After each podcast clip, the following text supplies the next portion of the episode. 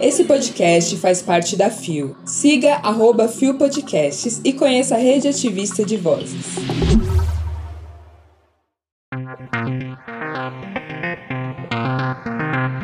Casamento homoafetivo deve ser reconhecido em Hong Kong. Comissão da Diversidade Sexual e de Gênero da OAB celebra 10 anos. Câmara discute PL que pode vetar casamento igualitário no Brasil. Terça-feira, 12 de setembro de 2023. Olá, eu sou o Anderson da Silva e esse é mais um Bom Dia Bicha.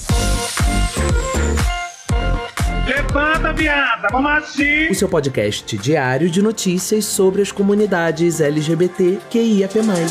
Seis e ônibus. Deu na CNN. Casamento gay deve ser reconhecido pelo governo, decide Justiça de Hong Kong publicado em 5 de setembro de 2023 por Chris Lau e Jeremy Taylor.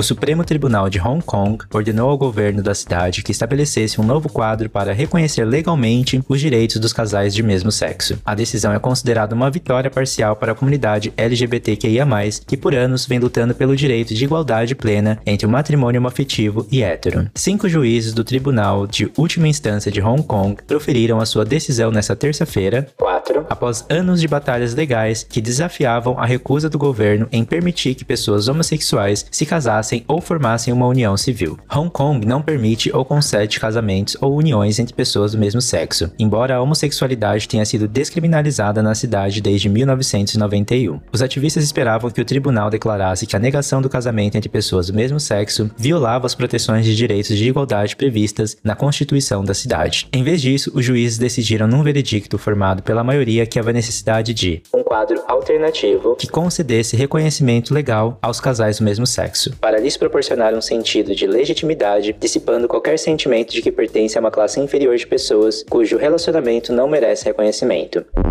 Primeiramente, vale só ressaltar que não é necessariamente casamento gay, né? Mas sim casamento entre pessoas do mesmo sexo. Não se informe, querido. E eu acho importante ressaltar isso para não gerar o apagamento aí de outras pessoas que fazem parte da sigla LGBTQIA+. Você tá me entendendo? Enfim, de qualquer forma, essa é uma vitória importante, né, para a comunidade LGBTQIA+ de Hong Kong, que ainda tem mais lutas pela frente, porque de acordo com a matéria ainda faltam medidas para a criação dessa legislação, principalmente porque ainda não é uma igualdade total na equiparação com o casamento de pessoas heterossexuais. LGBT sofre. E eu espero que eles consigam, né, avançar nessas pautas, porque o reconhecimento do casamento de pessoas do mesmo sexo não é apenas sobre amor, mas também é sobre os direitos que podem ser acessados com essa união. Consegue distinguir? Então eu recomendo que vocês leiam a matéria completa, porque tem informações importantes para quem quer se aprofundar mais no assunto. O link para a matéria vai estar tá aqui na descrição do episódio.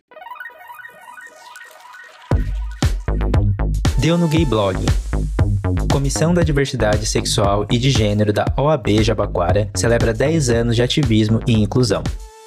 Publicado em 8 de setembro de 2023, o site não informou a pessoa responsável pela matéria. A Comissão de Diversidade Sexual e de Gênero da Ordem dos Advogados do Brasil, Jabaquara e Saúde, está prestes a celebrar um marco significativo em sua jornada de ativismo e inclusão. No dia 11 de setembro, a comissão comemorou seu décimo aniversário, marcando uma década de esforços contínuos na promoção de direitos LGBTQIA+, e na inclusão da diversidade no mercado formal de emprego. Desde sua fundação, a comissão tem sido uma voz ativa na luta pela igualdade e inclusão, além de combater a discriminação baseada na orientação sexual e identidade de gênero. A trajetória do comitê teve início após um incidente discriminatório em uma cafeteria, o qual levou a uma ação judicial bem-sucedida movida por Marcelo Galego e seu companheiro contra o estabelecimento. A festa de aniversário que ocorreu nas instalações da OAB Jabaquara foi mais do que uma celebração, uma oportunidade para refletir sobre as realizações do grupo ao longo da última década e compartilhar a visão para o futuro. Durante a solenidade foram distribuídos cinco selos de Empresas Amigas da Diversidade, reconhecendo organizações que têm demonstrado um compromisso notável com a promoção Comissão da Diversidade e Inclusão. E aí eu quero deixar aqui meus parabéns, né, para a Comissão da Diversidade Sexual e de Gênero da OAB Jabaquara, por estar na luta por direitos da comunidade por tanto tempo, que é uma tarefa que não é fácil. Eu quero aplausos. É, a nossa história como comunidade LGBTQIA+, é sempre regada de muitas lutas e principalmente de muitas dificuldades pelo simples direito da gente sobreviver. Eu tô cansada! E aí ter uma comissão como essa celebrando uma década de luta é de extrema importância. Se liga, hein? Parabéns e que essa comissão permaneça aí ativo por quanto tempo for necessário continuar lutando pelos nossos direitos. Então, se você quiser saber mais detalhes sobre essa notícia, o link para a matéria vai estar na descrição do episódio. Deu no IG Queer. Comissão da Câmara discute PL que pode vetar casamento gay no Brasil. Publicado em 5 de setembro de 2023, por Júlio César Ferreira. A Comissão de Previdência, Assistência Social, Infância, Adolescência e Família da Câmara dos Deputados debate, nesta terça-feira, 5, um projeto de lei que tenta proibir a união civil homoafetiva. O parecer é elaborado pelo deputado Pastor Eurico, e veta a possibilidade que esse tipo de união seja equiparada ao casamento heterossexual ou tratado como entidade familiar. Em 2011, o Supremo Tribunal Federal, STF, reconheceu por unanimidade a união estável entre casais do mesmo sexo como entidade familiar. Em 2013, para cumprir a decisão, o Conselho Nacional de Justiça, CNJ, definiu que nenhum cartório poderia rejeitar a celebração dessas uniões. Se aprovado, o projeto ainda terá que passar pela Comissão de Constituição e Justiça, CCJ. O texto tramita em caráter conclusivo, ou seja, pode ir ao Senado sem passar pelo plenário, a menos que haja recurso contra esse rito acelerado. Se esse projeto for aprovado, o Código Civil passará a dizer que, nos termos constitucionais, nenhuma relação entre pessoas do mesmo sexo pode equiparar-se ao casamento ou à entidade familiar. As informações são do G1. No documento, o pastor defendeu que a Constituição determina que a união estável deve ser apenas entre homem e mulher. Em relação à decisão do Supremo, o pastor disse que, mais uma vez, a Corte Constitucional Brasileira usurpou da competência do Congresso Nacional, exercendo atividade legiferante incompatível com as suas funções típicas.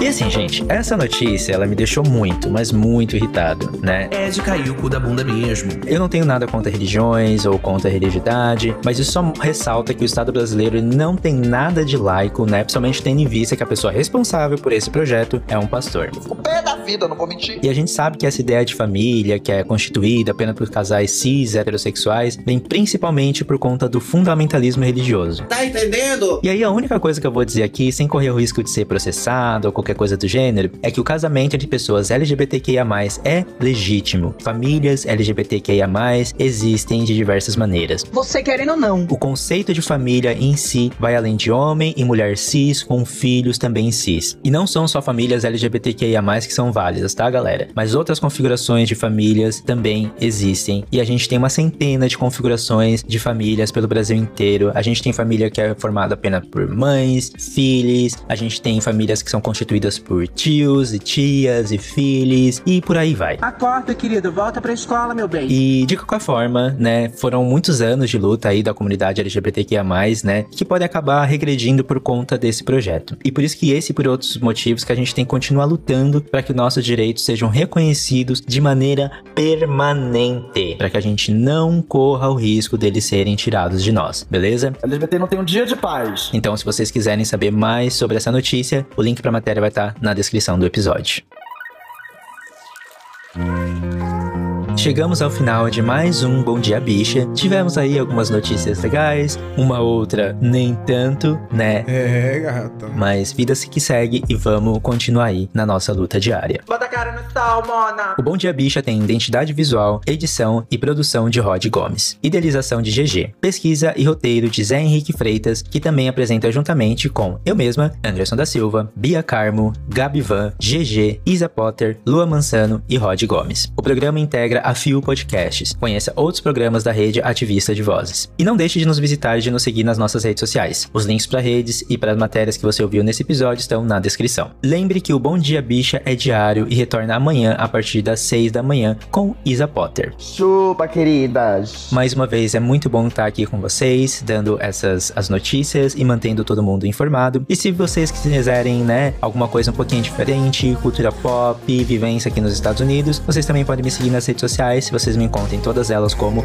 FajoCast e vocês também me encontram no meu podcast, também conhecido como FajoCast. Brota, vambora. Muito obrigado para quem escutou por até aqui e a gente se vê por aí. Tchau, tchau.